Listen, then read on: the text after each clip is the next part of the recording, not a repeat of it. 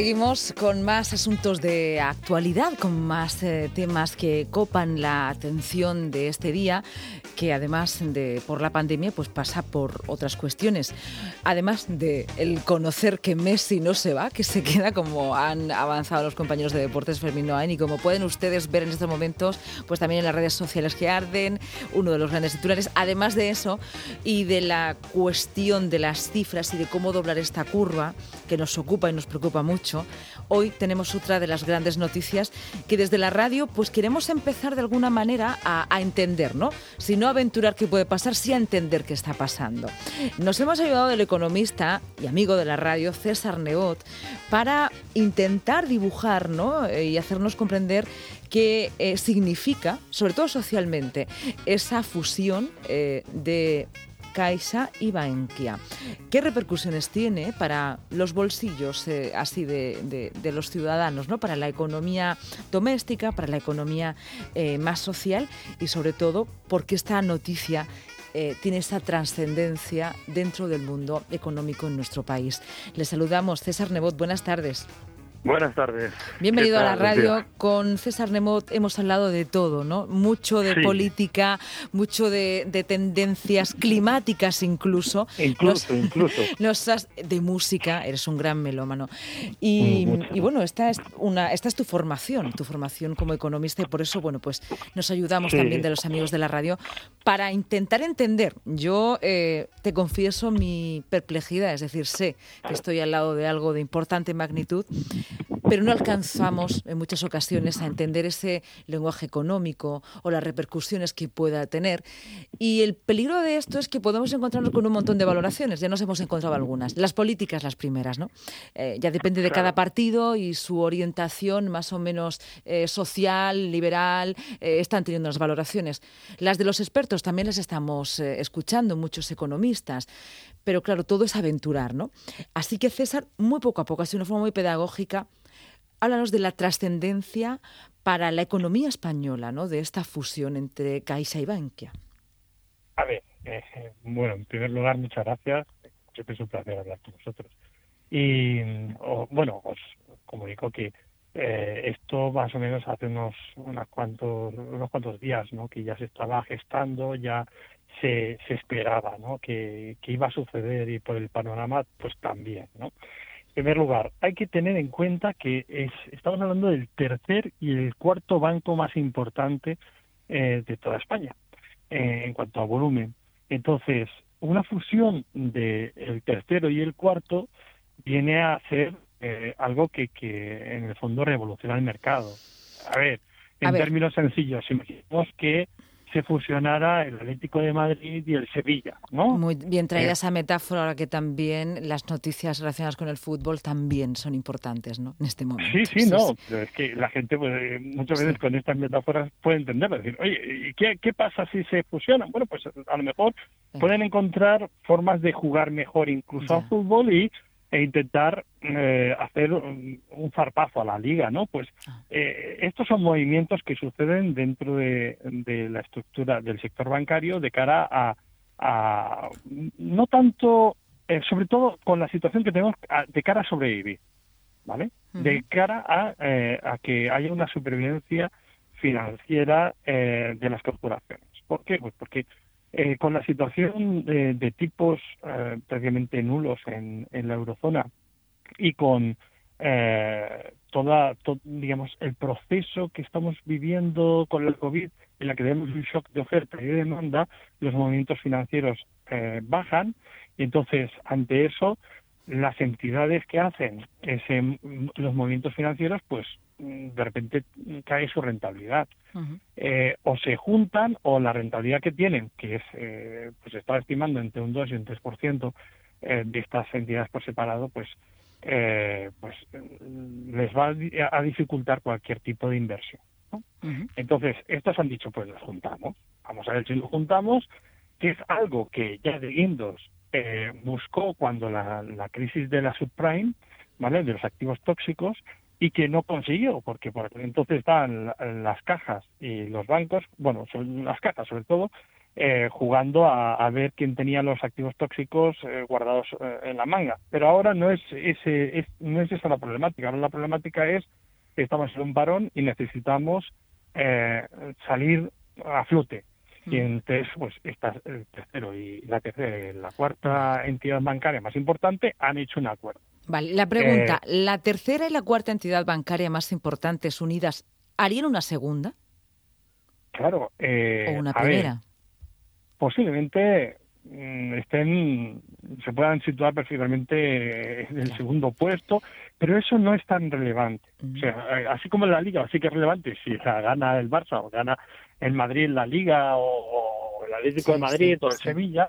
En este caso, a efecto social, lo que nos lo que sucede es siempre una reducción de la competencia. Siempre que hay una reducción de la competencia, eh, los, los mercados funcionan mejor cuanto más competencia hay. Entonces, una reducción de la competencia lo que acaba generando es un perjuicio eh, social, es un perjuicio de los, mm, digamos, de los excedentes sociales, de los excedentes del colectivo, del excedente del mercado que entendemos los economistas. Y cuando estamos hablando de un banco, eh, ahí tenemos que preocuparnos más, César, porque ahí es donde está el poder económico, bueno, parte del poder económico.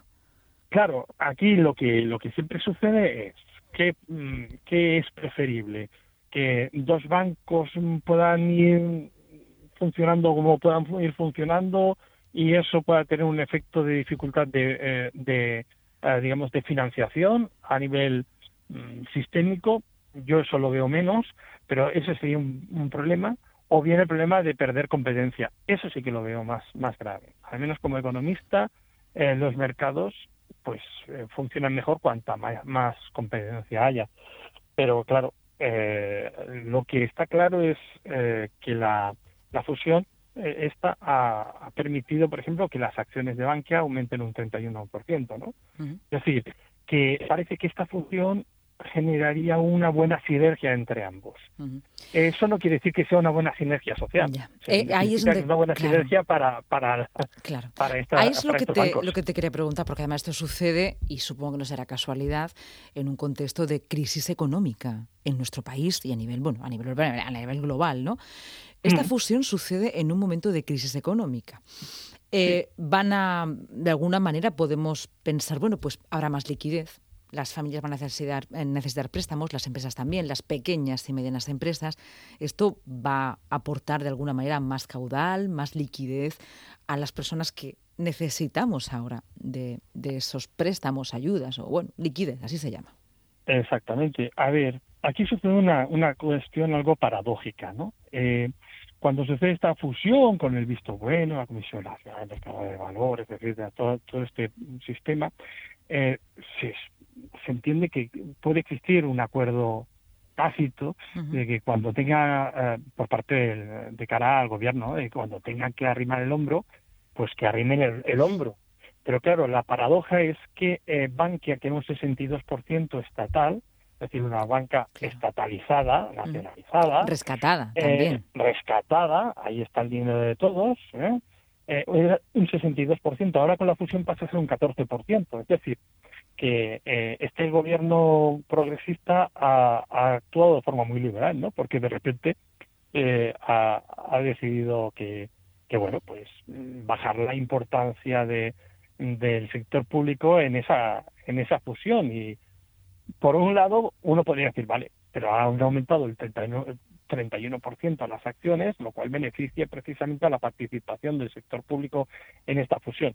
Sí, pero el control de las decisiones va a ser nulo en ese sentido, muy, muy bajo. Cuando tienes el 62%, sí que puedes decir, oye, tenemos que arrimar el hombro, pero ahora mm, hacer un brindis al sol de hay que arrimar el hombro, pues no dejará de ser más que un brindis al sol de este gobierno. Mm, vale, y por parte de las entidades financieras, CASA y Bankia, eh, si tuvieran una política, por así decirlo, más social, eh, dentro de lo que se le puede pedir también a la entidad financiera, eh, sería, sería una cuestión de, voluntariedad. No les obliga. Sí, sí, no, no, no, no, no estarían obligados. Es decir, es algo, yo qué sé, que tenga una voluntad social de, dar apoyo y de, de de, casi filantrópico, ¿no? Vale, que, podría ser. Eh, la responsabilidad social de las empresas cada día está, está, más al día, ¿no? Y cuando son grandes corporaciones, pues entonces tienen que arrimar el hombro. Mm. Pero la participación de, del sector público en esta fusión pasa a ser del 14%. A la hora de votar dentro de la, de la corporación, en esta fusión, pues ya las decisiones mm, del sector público también pues no van a ser no pesan, ¿no? No pesan. No, no van a pesar. Bueno, tampoco eh, que el sector público tuviera mucho peso en la entidad bancaria era, eh, era signo de prosperidad social, porque las casas quebraron con tantos políticos metidos eh, donde tenían responsabilidad del sector público. Las cajas de ahorros. claro, las cajas de ahorros quebraron y fueron un hilo de, digamos de recolocación política y al final pues se convirtieron en grandes stocks de subprimes no y, toda aquella problemática que después pasan a ser bancos no y con el FROP el fondo de reestructuración pues se absorbió todo todo aquello. Pero quiero decir que en un principio la condición de que exista el sector público participando estas entidades no es condición suficiente pero ahora mucho menos no ahora, por supuesto, ni necesaria ni suficiente. Bueno, pues eh, esperaremos a esa responsabilidad social corporativa de todas las empresas. y tenemos que verlo. Y en este caso... tenemos que, ver el mercado, cómo funciona, claro. Ya, en un contexto de, de, pandemia y de, y de necesidad. y los comportamientos de los mercados, eh, bueno, ¿qué? Depende de los políticos, ¿no? Depende de la política o depende de la política del mercado. A ver, el comportamiento de los mercados no depende tanto de los políticos. O sea, los movimientos de los mercados van muy por encima de, lo que en un momento puedan decir ciertos políticos. Ahora bien, la, eh, las regulaciones que se hacen, pues lo que mm. hacen muchas veces es focalizar hacia dónde van los mercados. Eso es cierto. Y pueden intentar eh, buscar algún tipo de tendencia. Pero los mercados, en un principio, más mm. eh, competencia haya, mejor funciona para el consumidor. Eso mm. es eh, de primero de carrera. Mm. En este caso, estratégicamente, eh, quien, digamos, cuando, cuando baja esta, eh, esta responsabilidad también del sector público y esa representatividad, etcétera, bueno, los bancos se deben a sus accionistas. Claro. Bueno, pues eso, entonces ahí está ah, un, digamos, un peligro mm, que para los accionistas va muy bien, eso está claro. Ya. El pero bueno, habrá que tomarlo en cuenta. Sí, bueno, pero estamos hablando de una carga de poder, ¿no? De poder eh, económico, pero es poder y que depende también eh, mucho de esas decisiones lo que puede pasar pues con la ciudadanía, de cómo se den los eh, préstamos, de si no se dan, de las facilidades, de la liquidez, de la circulación de, de, ese capital. Y estamos hablando de bueno, pues una fusión bancaria que podría convertirlos pues en un tercer banco o segundo banco importante en España. Sí, sí, sí, sí, efectivamente. O sea, el peso es muy importante y por lo tanto lo que suceda, eh, bueno, para bien o para mal, va a ser relevante. Mm. No tiene por qué ser malo, pero hay que ser cauto. César, Estar mm, vigilante. ¿No te ha llamado la atención? Yo no sé, los economistas a veces hablamos mucho con vosotros, cada uno también tiene, bueno, pues una, una versión eh, y una visión, es una ciencia exacta. ¿Te ha llamado la atención que haya sido en este contexto? A ver, eh, vamos a ver, bajo el Partido Popular ya se buscaba la fusión, pero en aquel caso era por un problema de incertidumbre de quién tenía activos tóxicos y eso era como una partida de póker. Ahora, en este contexto, la crisis es diferente, no es aquella incertidumbre de, no sé, un problema de información, dónde está eh, lo que huele mal, no es ese el escenario actualmente. Ahora el, el escenario es baja rentabilidad. Entonces, ¿Qué quieren hacer? Pues como hay baja rentabilidad por el paro y por eso es en este escenario, eh, buscan una vía de solución, lo cual es lícito y lógico. Eh, más allá tampoco entiendo que haya un sentido más profundo, es decir, eh, aprovechar la pandemia para... Bueno, es que la pandemia nos ha pillado a todos y nos pilla a todos y cada uno intenta resolver. antes no, no se consiguió, porque tampoco se fiaban, el nivel de confianza interbancario, si me permiten como este indicador, era muy bajo. Ahora el, el, enemigo está fuera, es decir, es como decir, eh, voy a hacer un símil de Juego de Tronos, ¿vale? Juego de Tronos, los reinos no se unen, ¿no? hasta que viene el enemigo de fuera, que son los caminantes blancos, ¿no? Son los otros. Entonces ahí sí que se unen, ¿no?